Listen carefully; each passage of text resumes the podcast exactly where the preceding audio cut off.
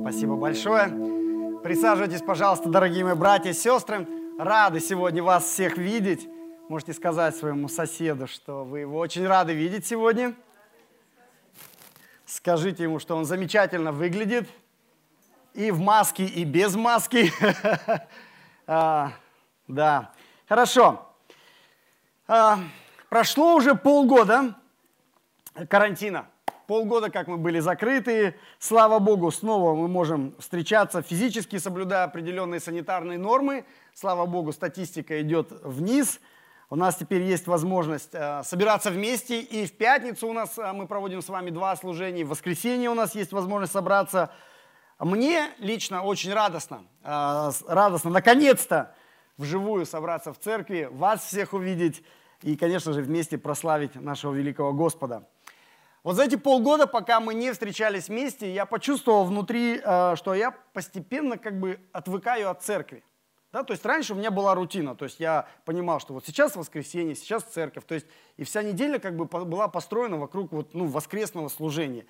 И я внутренне ощущал, то есть дни недели, что оно приближается, приближается, приближается, вот воскресенье, эпицентр моей недели был, и потом понедельник наступает, да, такой э, все, на, начало новой недели. И вот я почувствовал с, с приходом карантина, воскресный день очень быстро э, я заполнил какими-то другими событиями, делами, и э, потерялось ощущение вообще воскресного праздника, потерялось ощущение коллективного богослужения. Э, я понял, что вот очень быстро у меня ушло ощущение э, воскресения внутри меня. Я не знаю, как у вас, это мой, мой личное переживание, такой опыт. И я понял, что вот за эти полгода простую истину, да, что хорошие привычки очень трудно формировать и очень легко терять. Любые хорошие привычки, в том числе и хорошая привычка, э, хорошая духовная дисциплина, связанная с воскресным служением, либо ну, вот, э, с э, коллективным богослужением.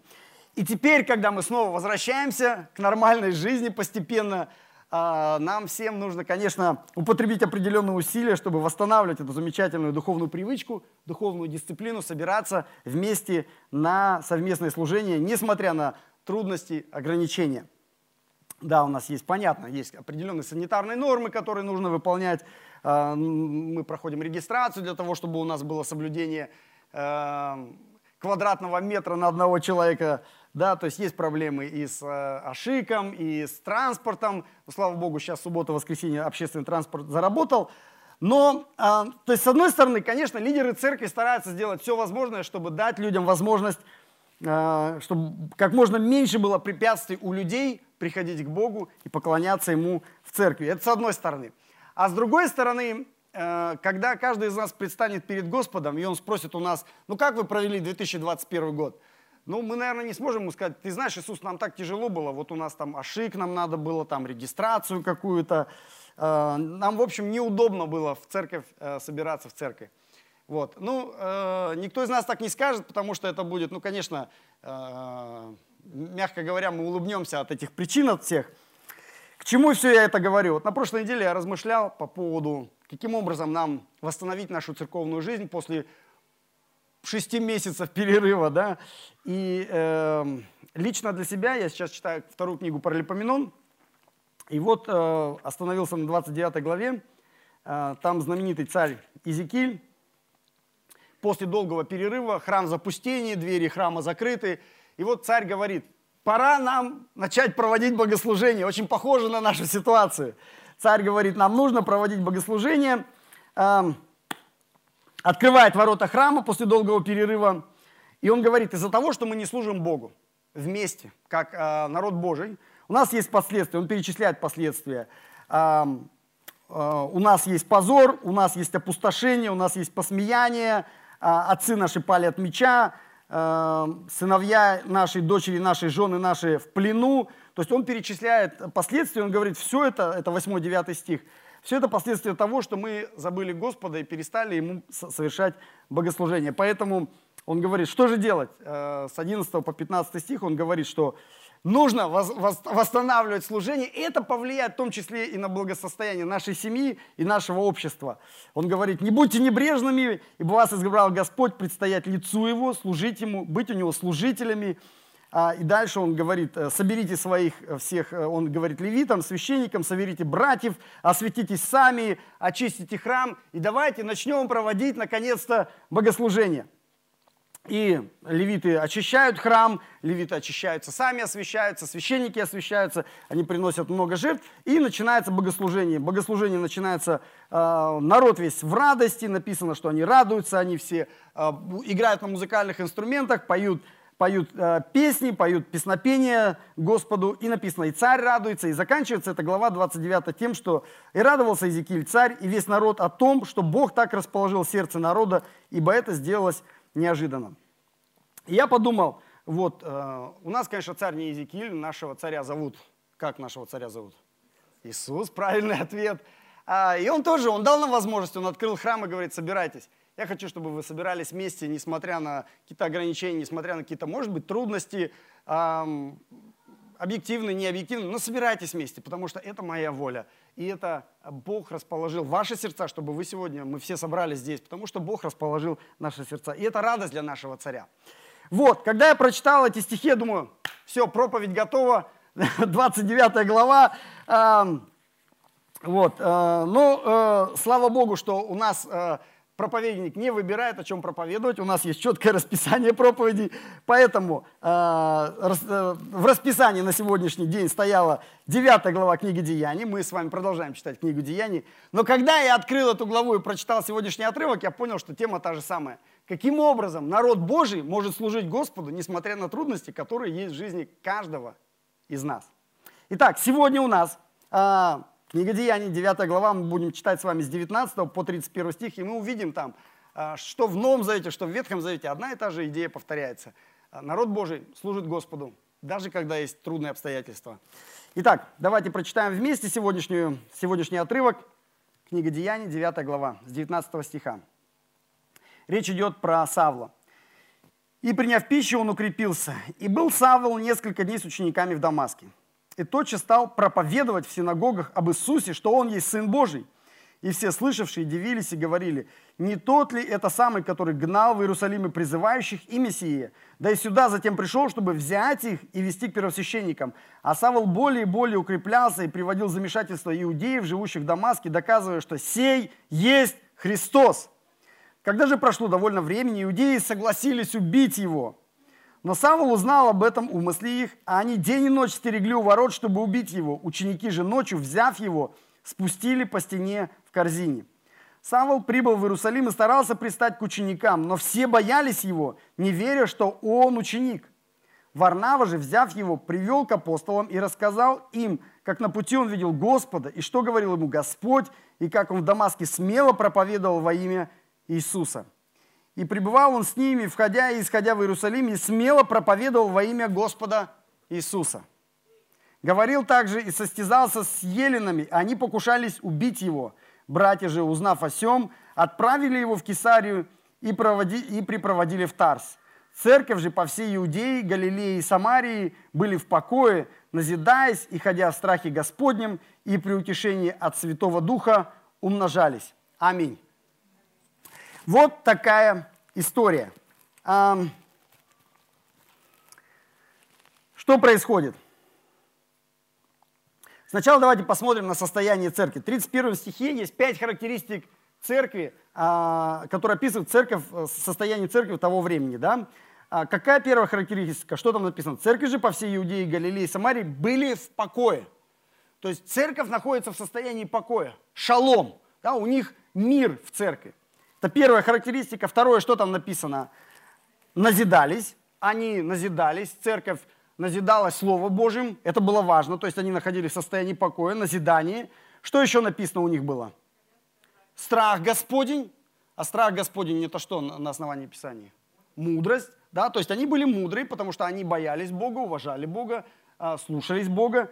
То есть мы видим покой, назидание, страх Господень. Что еще? Четвертая характеристика – утешение Святого Духа. Без этого никуда. Мы с вами читаем через всю книгу «Деяния апостолов», как на самом деле это была книга «Деяния Святого Духа», который действовал через апостолов, но не только через апостолов. Мы читали и про новых лидеров, и про э, Стефана, и про Филиппа. И сейчас мы уже читаем, как Дух Святой действует в Савле. А, итак, утешение Духа Святого. И пятая характеристика какая написана? Умножались. Они умножались. И там написано, как они умножались. Да? Стих начинается с чего? Церкви были не только в Иерусалиме, Иудеи и Самарии, но там написано уже. Какая страна написана, область написана? Галилея, да? А Савл только что где был? Где, где ученики уже были? В Дамаске, да? То есть он э, куда ехал же? В Дамаске ехал. И там уже были ученики. Это уже Сирия. Мы читали только что в предыдущей главе с вами про э, эфиопского евнуха, то есть Евангелие уже пришло в Эфиопию. То есть мы видим, как ученики умножаются, церковь умножается. Иудея, Самария, Галилея, Эфиопия, Дамаск. А, и одновременно мы читаем в каждой главе, что церковь находилась в состоянии гонений. Постоянно они испытывали гонения. И речь идет не о таких гонениях, как мы сейчас думаем. Ну вот нас заставили маски одеть, да, вот у нас гонения, маски нам надо носить.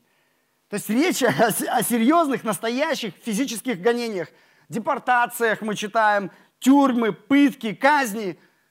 То есть вот такие гонения, а не просто маски там или какая-то санитарная обработка рук.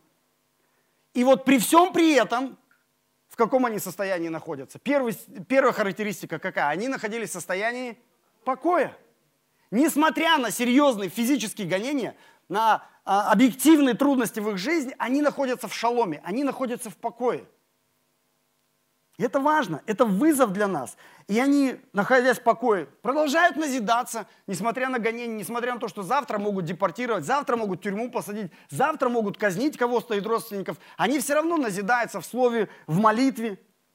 Да? Они все равно слушаются Бога, живут в страхе перед Богом. Они получают утешение ежедневное от Духа Святого, они а, проповедуют Евангелие, несмотря на трудности, которые есть в их жизни. Не ждут, когда они закончатся. Вот сейчас закончится гонение, закончатся трудности, и потом мы начнем. И это вызов для нас. А, потому что э, за 2000 лет церковь, мы можем сказать, да, в нашей жизни тоже есть гонения, но эти гонения, они отвлекают нас от служения Богу или мы продолжаем верно служить Богу, несмотря на трудности, гонения и какие-то ограничения, которые есть в нашей жизни. Это, если посмотреть на церковь целиком, всего один стих. Но вообще весь этот отрывок говорит про Савла. Давайте посмотрим на его пример. Да? А насколько комфортные обстоятельства в жизни Савла. Ну, во-первых, мы смотрим всю главу, он верно служит Иисусу и усердно проповедует его имя. Посмотрите, в 20 стихе написано, он тотчас стал проповедовать в синагогах об Иисусе, что он есть Сын Божий. 22 стих. Савол более и более укреплялся, приводил замешательство иудеев, живущих в Дамаске, доказывая, что сей есть Христос. Он проповедует там об Иисусе. 27 стих.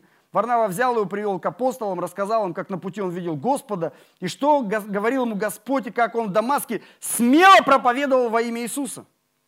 28 стих. «И пребывал с ними, входя и исходя в Иерусалим, смело проповедовал во имя Господа Иисуса». 29 стих. Опять он проповедует. Опять он проповедует до такой степени, что э, эти иудеи собираются его убить.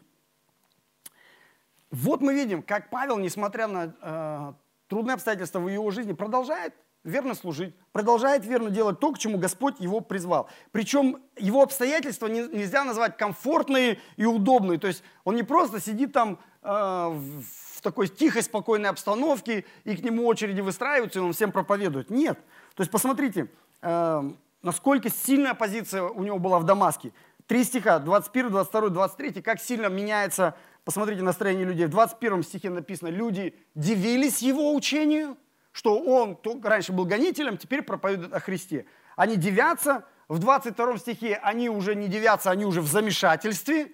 И в 23 стихе что они решают? Они уже решают его убить. За три стиха от удивления до убийства да, люди дошли. А, как Павел реагирует на такую позицию? Да, вот представьте а, вот себя на место Павла, и вам говорят, а, значит, тебя собираются убить. Причем в 23 стихе, так, не 23, это какой стих? Где его там стерегут? 24 стих.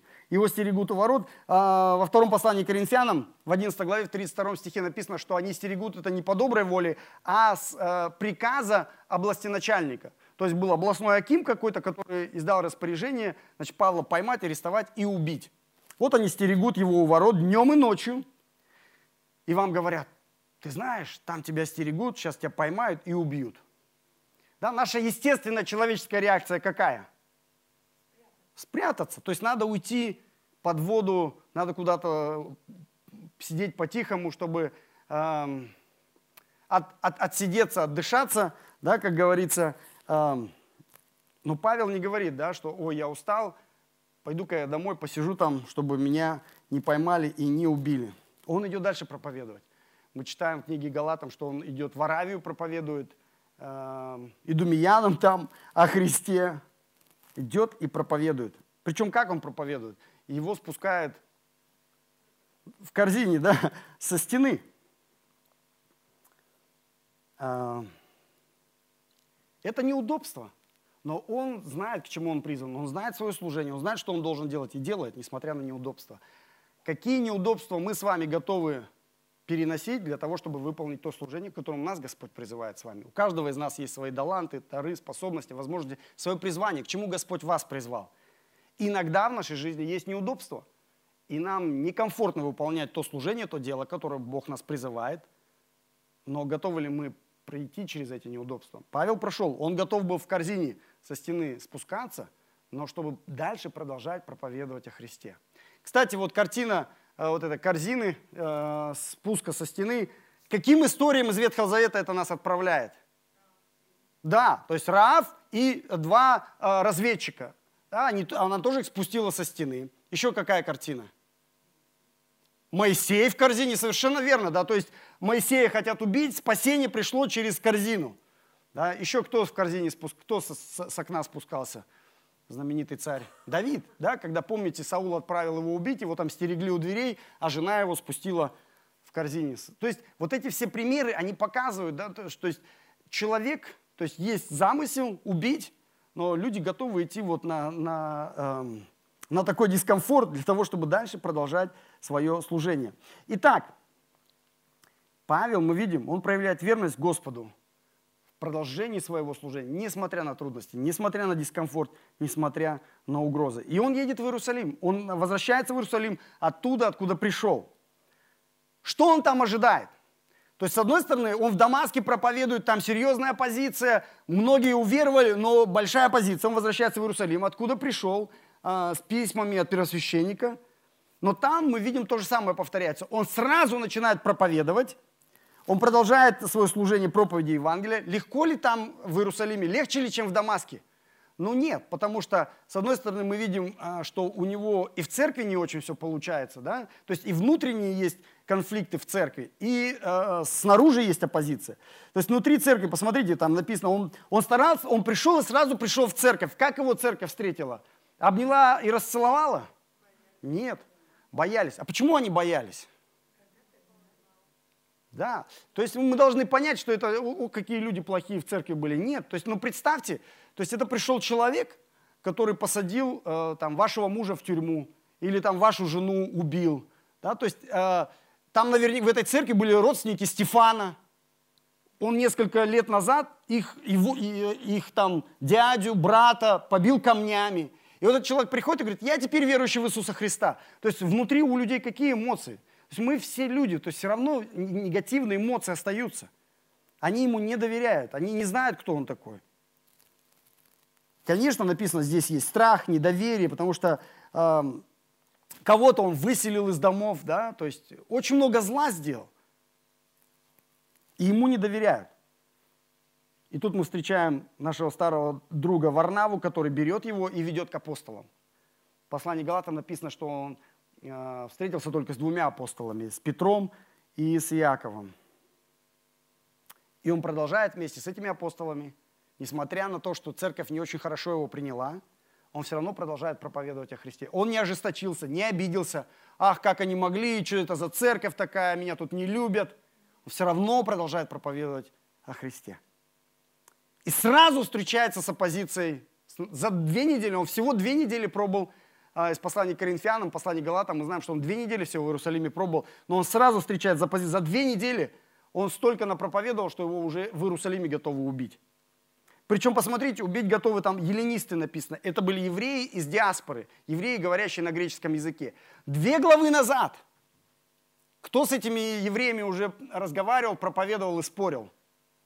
Стефан. Стефан разговаривал с этими иудеями, грекоговорящими. Он говорил им о Христе. А, и как они отреагировали на его проповедь? Они его поймали, арестовали, да? Вместе с ними кто был? Савл вместе с ними был тогда. Это случилось вот несколько лет назад. Он, он вместе с ними был тогда. И он э, одобрял, написано, побиение Стефана камнями. Суд, несправедливый суд над Стефаном и побиение его камнями. Теперь Павел, и помните, о чем Стефан молился перед своей смертью? Когда побивали камнями, он молился, Господи, не вними греха. Да? То есть он молился о спасении этих людей. Один из ответов Бога на молитву Стефана было обращение Павла, Савла. Теперь Савел, Савл на месте Стефана стоит и проповедует ту же самую проповедь, которую э, совсем недавно проповедовал Стефан этим же людям об Иисусе Христе. И эти же люди, которые, с которыми вместе они убивали Стефана, теперь готовы убить Павла. Вот такая оппозиция. И мы видим, а, заканчивается тем, что Савл уходит из Иерусалима, но этот уход не был бегством от э, конфликта. Э, это, э, этот, э, это решение было принято по откровению. В книге Деяний в 22, в 22 главе, в 17 стихе написано, что Павел пришел, молился в храме, и Иисус явился ему в храме и сказал, что тебе не нужно сидеть в Иерусалиме бесконечно. Так же, как он сказал первым апостолам. Он сказал, вам нужно выйти из Иерусалима, не сидите здесь, да, выйдите, идите, проповедуйте обо мне в Иудее, Самарии, до края земли. То же самое он говорит Павлу, да, ты уже проповедовал здесь, две недели хватит, иди к язычникам и проповедуй о Христе язычникам. Будет ли его жизнь дальше легче? Будет ли, вот мы видели, как в Дамаске, какая у него позиция была, готовы люди убить его, в Иерусалиме его готовы убить, он все равно верно выполняет свое служение. Дальше будет ли ему легче? Как бы ему этого не хотелось, как бы нам этого не хотелось, легче не будет. Во втором послании к Коринфянам, 11 главе, он перечисляет э, стиль своей жизни.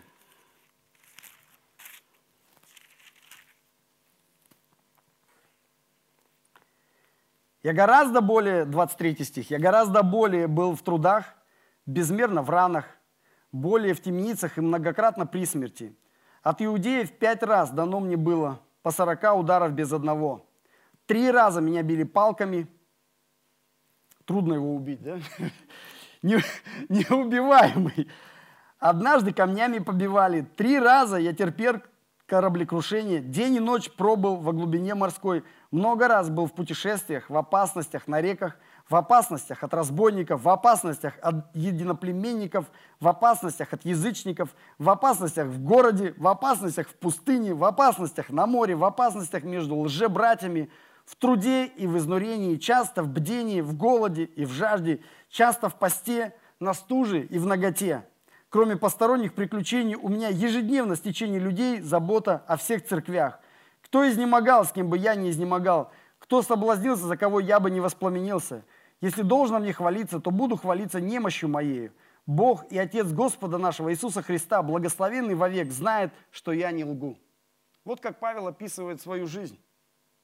Очень некомфортная жизнь. Очень сильно отличается от э, жизни всех из нас. И когда мы говорим, нам так трудно, мы не можем служить, мы не можем проповедовать Евангелие, а, мы обманываем сами себя. Вот Павлу было трудно, но он все равно продолжал, верно продолжал выполнять свое служение. Потому что наш комфорт, человеческий комфорт, которого мы все хотим, и я в том числе хочу жить комфортной жизнью, но наш человеческий комфорт и наше служение Господу не всегда идут одной дорогой. Иногда ради того, чтобы верно послужить Господу, приходится жертвовать своим комфортом. Но Иисус не обманул Савла. Когда Иисус призывал Савла по дороге в Дамаск, Он ему сразу сказал, что ему будет стоить, если он пойдет за ним и будет служить ему, что это ему будет стоить. Давайте вернемся, да, в прошлое, на прошлой неделе Малик, наш брат, читал этот отрывок. В 9 главе, в 15 стихе, эм, Иисус обращается к Анании, это лидер церкви в Дамаске, который пошел к Павлу. И вот что Иисус ему говорит. Господь сказал ему, иди, ибо он есть мой избранный сосуд. Это он говорит про Савла. Он мой избранный сосуд, чтобы возвещать имя мое перед народами и царями и сынами Израилевыми. И я покажу ему, сколько он должен пострадать за меня. То есть, когда мы читаем просто 15 стих, кажется здорово. Ух ты, Бог избрал, я избранный сосуд, Бог меня наполнит, Бог через меня будет великие дела творить. Многие тысячи покаятся, многие церкви будут э, основаны через мое служение. Нам всем нравится 15 стих, 16 не очень нравится. И я покажу, сколько он должен пострадать за имя мое. И это было справедливо для Павла. Он всю жизнь свою был успешным миссионером, успешным проповедником, но он всю жизнь страдал за Христа. Но это, в принципе, справедливо для каждого из нас. Каждый из нас в Библии написано, мы все сосуды Божьи, мы все инструменты в Божьих руках. Мы все разные инструменты, но все инструменты. Если Он наполняет нас и будет использовать, и хочет использовать для, своего, для своей славы, для своей цели, для построения своего царства, для, для развития своей церкви, нас использовать как сосуды, а мы говорим, слава Господу, прими и используй нас, Господь. Но также в Писании написано, да, что Каждый, кто назван именем Христовым, будет для ним. Как бы это ни звучало некомфортно, это, это правда. Э, и нам нужно понимать, что так и будет. То есть не всегда нам будет комфортно и приятно. Иногда надо проходить через какие-то трудности. Даже если это заключается в том, что маску нужно одеть. Да? Даже если в том, что надо куда-то где-то зарегистрироваться. Какие-то мелкие трудности по сравнению с, тем, с, тем, с той великой э, целью, которая у Господа есть для каждого из нас. Савол верно и преданно и самоотверженно служил Иисусу через все трудности и испытания не своей человеческой силой, а потому что он однажды познал невероятную благодать Иисуса Христа и невероятную силу прощения, что ему, убийцы верующих, все было прощено через жертву и кровь Иисуса Христа. Он мог дальше прожить вот такую жизнь, какую он прожил – благодаря личной встрече с Иисусом Христом. Что он не просто был назван верующим человеком, но что он лично встретился с Иисусом, пережил эту встречу, чего я нам всем желаю. Помолимся. Иисус Господь, спасибо Тебе за то, что Ты дал нам возможность сегодня обратиться еще раз к Слову Твоему – читать Твое Слово, которое Ты написал для нас, чтобы мы знали Тебя, знали Твою историю, знали Твой план искупительный и знали, какую э, роль мы играем в Твоей истории, потому что мы являемся частью Твоей великой искупительной истории. Спасибо Тебе. И глядя вокруг нас, мы видим много трудностей сейчас. Мы не, не в простое время живем. И карантин, э, и какие-то ситуации на работе, и, может быть, с этим, с финансами какие-то непонятные ситуации, проблемы с финансами, проблемы со здоровьем, кто-то болеет, кто-то даже умирает. А, непонятно, как нам развивать служение на ну, то, к которому ты нас призвал. Но сейчас мы видим, что пришло время восстанавливать нашу церковную жизнь. Пришло время каждому члену церкви а, выполнять те функции, к которым мы призваны – будь то проповедник или музыкант, благовестник или тот, кто с детьми работает.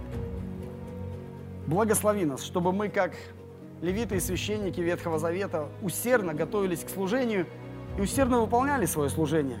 Чтобы наш царь, глядя на нас с небес, радовался. И чтобы Бог расположил сердце всего народа восстанавливать коллективные богослужения, чтобы мы могли славить Тебя и прославлять Тебя не только лично, дома, в комнате, в семье, но и когда мы собираемся вместе. Благослови нас на то служение, которому Ты призываешь каждого из нас. И благослови нас сделать это служение усердно, качественно, жертвенно, так же, как служил Тебе Савол, так же, как служила Тебе первая церковь. Несмотря на трудности, они продолжали служить Тебе, находясь в шаломе, в покое. Я прошу Тебя сейчас шалом и покой для всех сердец, которые здесь находятся в этом зале. Мы сегодня пели хвалу. Ты здесь исцелить сокрушенные сердца. Прямо сейчас, Господь, я молю Тебя за сердца, которые находятся в сокрушенном состоянии здесь перед Тобой. Я молю за сломанных людей, а, у которых есть раны какие-то, и, и боль, и конфликтные ситуации, болезни. Господи, Дух Святой, молю Тебя, приди и утешь. Дай исцеление, укрепление, восстановление. Слово мудрости дай, слово знания дай. Прямо сейчас прикоснись к человеку, который ожидает Твоего прикосновения, которому нужно Твое прикосновение, святое, светлое, любящее. Прикосновение Духа Святого. Благослови. И особенно я молюсь сейчас за людей, которые до сих пор еще не знают Тебя в этом зале. Господь, благослови, чтобы каждый человек в этом зале пережил личную встречу с Тобой, так же, как пережил ее Савол по дороге в Дамаск. Приди в своем свете, в сияние славы своей каждому человеку, чтобы проповедь была не просто в словах человеческой э, мудрости, но в явлении духа и силы –